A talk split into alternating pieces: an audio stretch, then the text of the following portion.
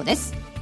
皆さんこんにちは。ラジオ日経の和島秀樹です。よろしくお願いします。よろしくお願いします。さてこの時間はきらめきの発想をお送りしていきます。ではここで日経平均株価午前の終値を確認しておきましょう。21円17銭安い。2万526円94銭となりました。2万500円はキープしたんですが小幅安の水準ですえそして今日のゲストですね西山幸四郎さんです。独自の視点と語り口が人気の西山さんに8月そして9月相場について展望していただきます。それでは早速進めていきましょう。この後は和島さんに前場の振り返りと今週の相場展望についてお話を伺っていきます。この番組はパンローリングの提供でお送りします。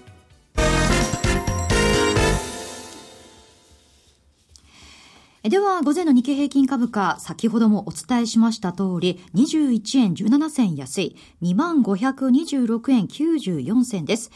安いところでは朝方9時2分に2万448円49銭つけました。ただ高いところでは同じく9時台ですね。2万552円4銭つけたんですが、また下げてしまったといった感じでしょうか。そうですね。あの、9時43分が今日の高値なんですけど、その頃、え若干ですけどね、為替が、あ円安、ドル高の方面に進んで、はい、まあ一瞬プラスになったんですけども、あの、インデックスだけ見てると、なんとなく21円安で、なんか広告だなって話でありまして、で、まずその全体からすると、その昨日の、えニューヨークはあ若干マイナスでした。はい、で、欧州は、あの、高安まちまちでした。で、注目されてた、えっ、ー、と、ギリシャが、あの、昨日から売買再開になったんですけども、えー、これ16%安ということなんですが、はい、あの、すごい下がったように見えますが、ニューヨークに上場しているギリシャの銀行っていうのが、このギリシャが、あの、売買止まってる間に20%ぐらい下げてたんですね。ええ、なので、え、大体まあ想定の範囲内ということで特段、えー、これは材料視されずに、え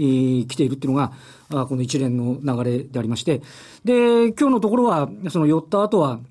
えー、まあ、なんとなくこう、買い手控えムードで、えー、小動きみたいな動きなんですが、ただ、中身を見るとですね、今日の上昇率ランキング、下落率ランキングっていうのは、まあ、引き続きあの直近で決算を発表して、えー、なんとなく良かったような感じなものが買われたり、はい、あと、悪い悪いって言われてそんなに悪くないようなものが買われたり、あとは逆に、えー、悪かったのがストレートに売り込まれたりっていうパターンで、えー、もう先週もそうですけど、この決算プレーというふうにあの言われる、えー、個別の理解っていうのはかなり今日もあの活発に行われていたという印象がありますね。はい。え今日の値下がり銘柄数なんですが、全体の54.6%、一方の値が値上がりが37.9%ですね。業種別で見た場合ですね、大型株は小幅に下げてるんですが、今日中型株はプラスなんですね。そうですね。で、あの、まあ、このところの動きといいますか、やっぱり一部市場のこうしたその決算の受けたものがすごい動くので、はいはい、新興市場のその、なんて言いますかね、短期の値幅取りとかっていうのが、どうしてもおとなしくなっちゃってて、ええ、あの、だったら別に流動性のある一部の大型株でやればいいじゃんみたいな話になってきているという部分も、このところ、非常に見られる、まあそういう傾向ではありますね。はい、前引け時点では、ジャスタック、そしてマザーズともに、まあ小幅に下げる状況ですね。そうですね。そして、まあ商品市況ですね、ニューヨーク原油の下げも気になりますよね。こちら4か月半ぶりにそうですね。これもあの、原油価格の下落っていうのも、あの、要は最近ちょっと中国のインフラ絡みがちょっとどうなのって話と、あとは、あの、あの、アメリカとの絡みで言うと、イランがね、様々ちょっといろんなの合意して、そのうち、イランの原油出てくるぜみたいな話もあるので、あの、ここもね、一つの手がかりだけでこう理解してるっていうわけでもない中で、えー、下がってる。あの、えー、アメリカ的に言うと、この資源関連の会社がとても多いので、で、ダウ平均にも影響する銘柄が多いので、はい、えー、ちょっと難聴だって話なんですけど、まあ、ここに限って言うと、日本は、あの、資源の輸入国なんで、えー、どちらかっていうとね、プラス要因っていうのが基本的には多いはずですけども、なんとなく下がってるのを見てると、えー、積極的には買えないかなみたいな動きっていうのは、はい、あの、ありますよね、はい。今日は石油関連株は下落している、ね、そうですね。日本は石油関連株ぐらいですからね。はい、あとは、あの、消費とか、あとは石油化学会社の学会にとってはプラスになるということでありますけどね。一方、空運の方は今日は、えー、高いよおっしゃる通りですね。だからそのあたりは、えっ、ー、と、原油価格の下落、ストレートに交換という形になりますよね。はい。どうでしょう、今週のマーケットというのはこういった感じで動いていくんでしょうか、ね、そうですね。あの、週末が、あの、雇用時計なんですよね。はいで、えっと、この間の FMC でも特段9月に向けてのサセッションが出てないということでありますし、で、イエレンさんはやっぱり雇用情勢をきっちり見てるっていうことであると、週末の雇用統計に対する意識、まあ、これが通過したからっつって、またなんかどっかが変わるかどうかっていうのも、あの、微妙なところありますけれども、とりあえず、えー、あと FMC9 月まで2回ありますからね、あの、雇用統計自体は。やっぱりここに関して、えー、見送りムードが強まるという、うどうしても解説にはなっちゃうというふうには思いますけどね。はい。まあ、動きにくい展開の中、はい、まあ、下げたところではやはり買いたいという個人投資家も多いんでしょうかね。多いでしょうし、間違いなく日本銀行の買いも入ってるっていうのがね、はい、このところの動きでもありますよね。はい。まあ、今日も締め買いが入っているようで、全引けは小幅安で引けています。えさて、この後は今日のゲストをご紹介していきます。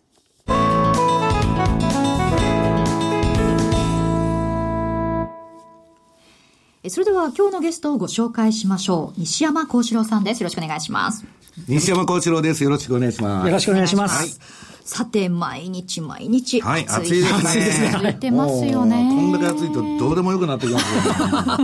確かにそうなんですが。私も評価損抱えてどうでもいい。あ、そうですか。ノリになってますけど、投げやりにならず、まあこんな夏相場だから相場も熱くなってほしいところなんですが、夏相場について今日伺っていきたいと思います。はい、どどのようにご覧になってますか？うん、8月はまあ、あの、歴史的に言うと、まあ、あの、日経平均は若干安いと。で、ドル円も若干円高になると。はい。いうのがあれで、それとまあ、夏休みシーズンなんで、はい、ボラティリティが高くなる、相場の振れが大きくなる。なるほど。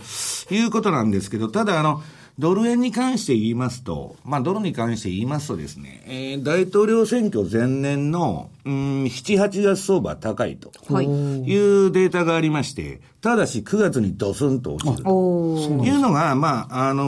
ー、まあ、これはまあ、アノマリ的なものですけど、うん、まあ、そういう循環があるんで、はい、まあ、8月はそこそこ、えー、ドル円に関して大締め買いでいいんじゃないですかね。はい、あ資料についてはですね、ホームページに掲載されています。こちら見ながらお話いた、聞いていただけると、ね、はい、はい、わかりやすいかなと思います。これ7、8月がまあ、まあ上がって9月下がるのが注意ということは、リーマンショックの時と同じまあ、あの、例年、まあ株の循環は、まあ空中悪いんですね。まあ秋が下がって9月が株が一番悪い。もうとにかく過去何百年調べても全部9月が悪いと。だからまあ逆に悪い時は、まあ、買い場というか、子供フィッシングの大しめ買いのあれになるんですけど、まあ9月下がると10月までそれが尾を引く可能性あるんで、はい、まああのデータから見ると、まあ10月末に買うのがいいということなんですけど、うん、まあ、夏相場はですね、うん、ちょっと今、あの夏相場もそうなんですけど、まあ中国、で、えー、なんだっけ、うん、アメリカの利上げがどうなるか、はい、ここのところの商品安ですね。そうですね。まあ、これはちょっとファンドは、まあ、あの、うんまあ、世界景気のね、うん、悪化みたいな感じで、はい、まあ、波及してくると嫌だなということを言ってますけどね。うんこれ、まあ、秋に大体こう安値をつけるということなんですが、これ歴史的には大体こう繰り返すもので、ダリオもそのようにおっしゃってるわけですよね。うん。レイダリオはまあ、まあ、まあ、違う、また、あの、借金とあれの循環で見てるんですけど、まあ、あの、今年の相場気をつけないといけないのは、もう7年間もあのリーマン危機から上がってるわけです。はいはい、で、この放送で何回か言いましたように、株というのは7年から、えー、10年の、えー、間に1回暴落すると。ね。西山さんいつもおっしゃってますもんね、えーえー、で、私はまだ持つと思ってるんですよ、はい。今すぐ暴落が来ると思ってないんですけど、まあちょっとあのー、レーダリオからジム・ロジャースからヌリエル・ルービニだとかですね、まあ著名なまあ投資家だとか、まあ大学の教授がですね、えー、警鐘を鳴らしているという意味で、今年はですね、ちょっと注意しないといけないと。で、注意しないといけないっつっても、ビビってたら何もできませんので、はい、まあみんな何見てるかって言ったら、ジャンク債。はい、これあのバブルの象徴の商品ですから、はい、まあ氷回り債ですね。そうですね。で、これが今、あの、原油が下がってきましたんで、ジャンク債のデフォルトが増えてるんですね。そうなんですか？ええ。そこ相関があるわけですね。もうあの、あんまり報道されないんですけど、で、今、ジャンク債の ETF、これはまあ炭鉱のカナリア、カナリアと言われて、バブルのですね、指標銘柄になってるんですけど、これが若干だらーっとなんか下がってきましてですね、で、ちょっと前の安値を切りそうになってる。いわゆるネックラインをちょっと切り寸前みたいなチャート形状になってるわけですね。それとあと CRB 指数に至っては商品の、はい、えー、リーマンショックの時の安値を割りそうになってる、ね。えー、そうなんですか、えー、だからまあそういう意味ではですね、えー、世界的に景気は良くなくて、やっぱ金余りの株高が続いているというのが今の現状なんですね。そのなんかまあ7年ぐらいのサイクルで何か起きるって言って、まあ9月がまあちょっと安値注意ということなんですが、リーマンショックほとんど何かこう衝撃があるわけではない、うん、それはあの今みんな利上げがですね、はい、12月だと、はい、アメリカは、はい、い。うのがコンセンサスですから、9月にもしやった場合、はい、これちょっと不意打ち気味になりましてですね、はいちょっと相場が荒れるんじゃないかっていうのはみんなどこのファンドも言ってます、ね、市場の見方よりも早いと、ということなんですね。そうです。だから今、アメリカの、まあ、景気盤石とか言われてるんですけど、はい、まあ、私が見てる限りは、上げたらダメになるだろうなと。ええ、またどうせ利下げとかに追い込まれるんじゃないかなと。いうのがまあ私の見方なんですけど、ただあの、いろんな人が弱気言ってる中で、はい、一番あの相場の当たり屋の、えー、ダブルラインキャピタルのジェフリー・ガンドラック。はい、これはまだもうあのー、2年弱相場持つと。ね、私はバブルの出口まで、ギリギリまでバブルと踊るんだと。で、結構あの強気なことを言ってるんですバブルだと分かってて、あえてこう乗って、儲けるという。もう彼は最後は大暴落するって言ってるんですけど、まあまだ続くと。で、彼は、えー、年内利上げなし。今利、利上げがないという見方なんで、はい、この前まで1回あるって言っとったんですけど、まあ、だからもうちょっと私もバブル続くんじゃないかと思ってます。まあ、これ、利上げ、やっぱり、あの、してきちゃって、やっぱ引き締まっちゃうと、ちょっとやっぱり厳しい状況になるっていうのが、基本的には。厳しいと思います。あの、結局ね、利上げの幅が小幅であれ、はい、今まで全部ゼロを基準に投資やってきたんで、はいはい、それが変わるということは、やっぱり大きな、やっぱり、あの、流れの変化なんですね。で、それがすぐ影響するかどうかわかりませんけど、私はまあ、あの、えー、ちょっと7年もね、上げてるんで、若干まあ注意が必要かなというふうに思ってるんですけど、だからレイダーリオなんかは、まあ今まだ彼も積極的にリスク取ってるんですけど、はい、まあそれでももう今年は会話控えると言っとるわけですから、まあその辺かなり慎重に。最近あの、レイダーリオさん、あの中国経済に対する見通しも弱気になったり、最近またちょっと名前をよく聞くようになりますよね。あの、しとるんですけど、はい、いや、彼はあの、変人と言われてですね、はい、そのイメージをあの、脱するために、マスコミに出るようになってきたんですよ。そうなんですか。ええまあだから、あのええー、まあ、レーダー利用の見方が当たるかどうかわからないんですけど、はい、こと、えー、海外投資家も日本市場に限っては買いだと言ってるわけです。はい、なぜなら、えー、日本は PKO 相場だと。なるほど。ええだから、えー、その PKO の玉がまだあるんで、んと、まあ、あのー、3日に1回日銀も買うわけですし、はい、そうですね。ええ。で、それはいつまで続くかというのは、来年の第1クォーターまで大丈夫だろうと。はい。1、3ぐらいまでですか？はい。はい。で、日経平均に関しては、もう25日移動平均から5%下がったら買いに来るんですよ。で、で、ドル円はもう、あの、これもう、あの、だから、えー、押し目買いがじゃあどこかっつったら日経平均はそうで、はい、ドル円は13日移動平均の下マイナ、下1%下がったとこ。で、2%下がったとこ。そこ2回買いに来るんですね。まあ、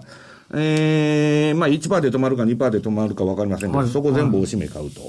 い、で、あとはまあドル円の変動範囲で言いますと、3日のまあ ATR と。アベレージトゥルーレンジバンドっていうのがありまして、はい、これの、あの、プラスマイナス 1ATR のバンドでしか、あの、動かないんで、ドル円というのは、おおむね。まあ、下来たら今すぐ買ってくると。で、このところ私もその手法をやってまして、非常にまあ、うまくいってるんですけどね。で、それはまあ、あの、DVD の中で、はい、まあ、紹介してるんですけど、はい。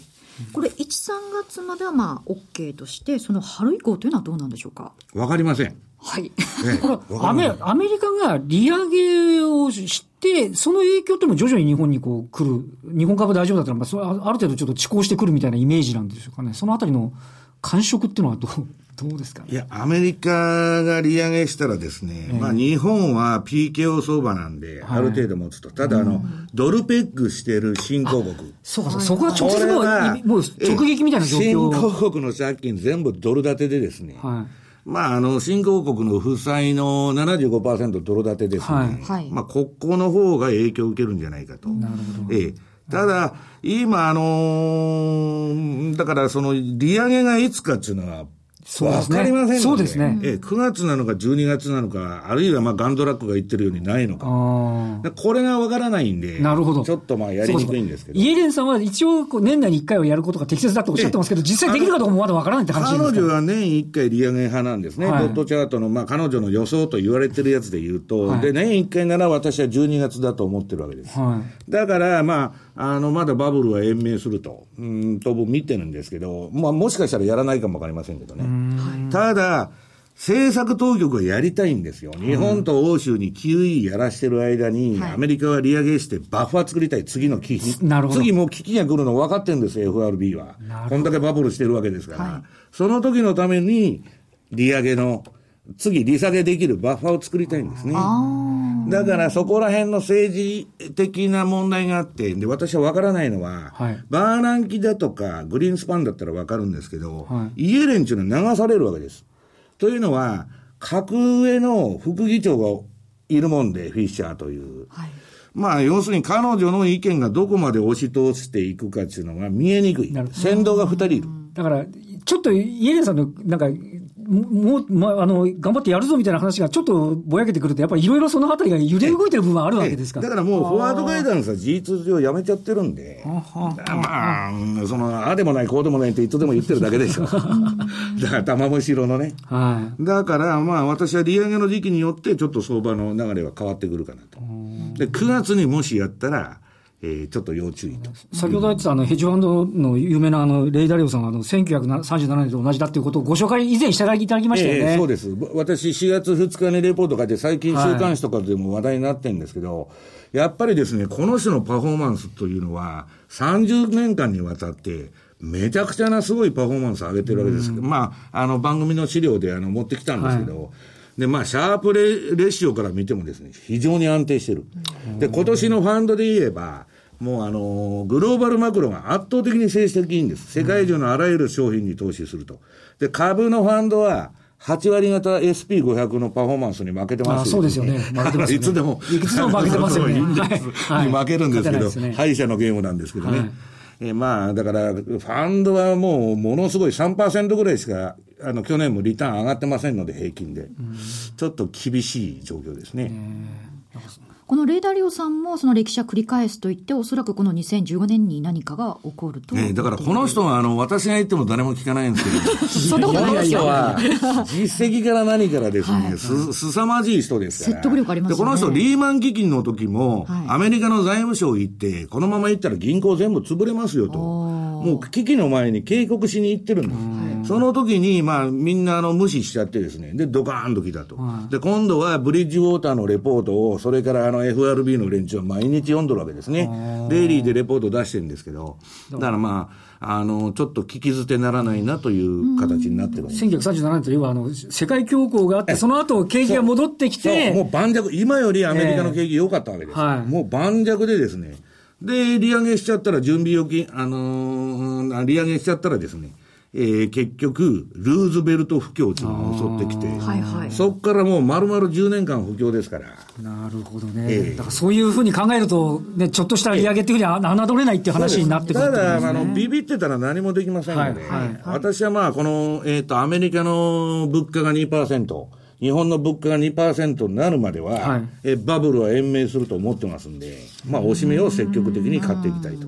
いうふうに思ってます。まあ、うまく乗る必要があるわけですね。これ一方、ジム・ロジャーズさんはどのように相場見てるんでしょうか？うん、これ私がまあ、この放送で前も言ったことあるんですけど、まあ、今日も言ってるんですけど、7年から10年ね、えーに1回暴落する商品なんだと、株は。はいはいそうすると、ジム・ロジャースもなんか最近出てきて、えー、そろそろ危ないと。それは、なんか一致してますねアメリカの歴史を振り返ると、まあ、えっ、と、4年から7年おきにですね、まあ、急落みたいなのが起きると。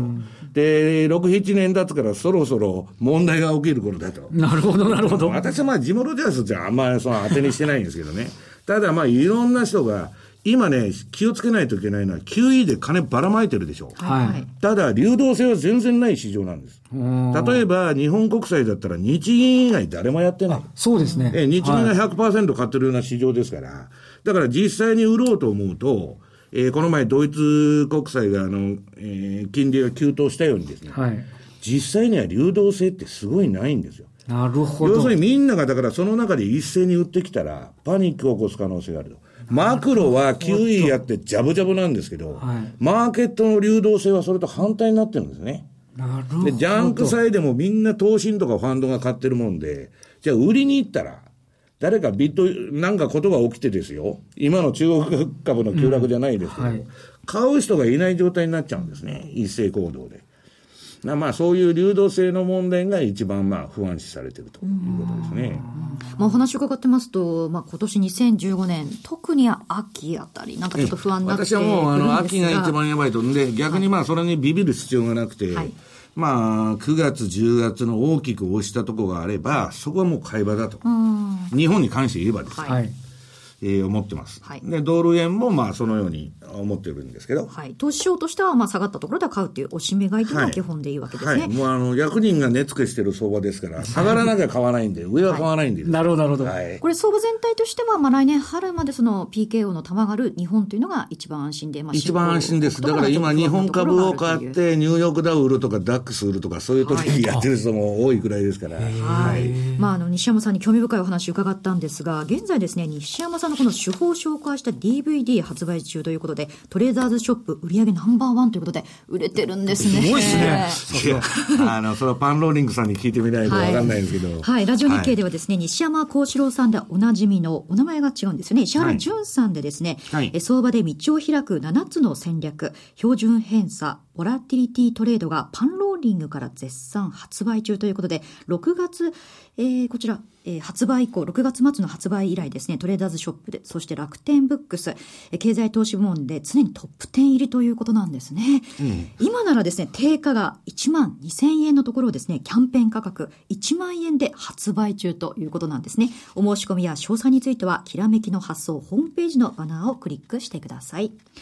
やはりおすすめの商品ですか？ええ。まあ私の30年間やってきた中でですね、まあそぎ落としてそぎ落として、まあ投資家の皆さんに必要と思われる指標だけを、えー説明しています。この DVD を見ればもう要約してわかるということなんですよね。まあ、あの、投資に絶対の法則というのはないんで、はいまあ、ぜひそれを参考にしていただいて、皆さん自身の投資手法の、まあ、あの、確立するためのですね、えー参考にしたて、えしていただけたらなというふうに思ってます。はい。そして直接お話を伺える機会もあるということなんです。バンローリング主催、日本市場次なる戦略、個別株、株価指数先物、オプション実践セミナー、こちら8月22日、大阪で開催となります。こちらにも西山さんが登場されるんですよね。はい。そうです。で、まあ、ここはもう、あのー株の話も全部まあ含めてですね、はい主にまあ株の話が中心になるんですけど、はいまあ来年の春までの投資戦略、まあどこで買ってどういうふうにえーやろうかという具体的なお話をしたいと思ってるんですけど。はい。まあ、ためになるお話いっぱい聞けそうですよね。詳しくはですね、番組ホームページをご覧ください。え、ここまでですね、西山さんにお話を伺っていきました。どうもありがとうございました。ありがとうございました。ありがとうございました。さて番組もそろそろお別れの時間となってきました。さて西山さんの話興味深いお話ありました面白いですね。はい。ホームページでこの資料をもう一度見ながらあのオンデマンドで聞いていただけるとさらに詳しく理解できるかもしれませんねそして日経平均株価ですね。午前は21円17銭安となりました。午後はどうでしょうか？そうですね。ちょっと実際ね、動きにくいような、そんな感じだというふうに思いますね。はい、えー今日はですね午前の終値は2万526円94銭です。2万500円台維持していますがこの後、えープラスに転じるかそれとも下げ幅拡大となるか、えー気になるところですね。来週も素敵なゲストをお招きしてお話を伺っていきます。お楽しみに、えーここまでは和島さんにお話を伺っていきました。どうもありがとうございました。どうもありがとうございました。えそれでは皆さんまた来週この時間にお会いしましょう。この番組はパンローリングの提供でお送りしました。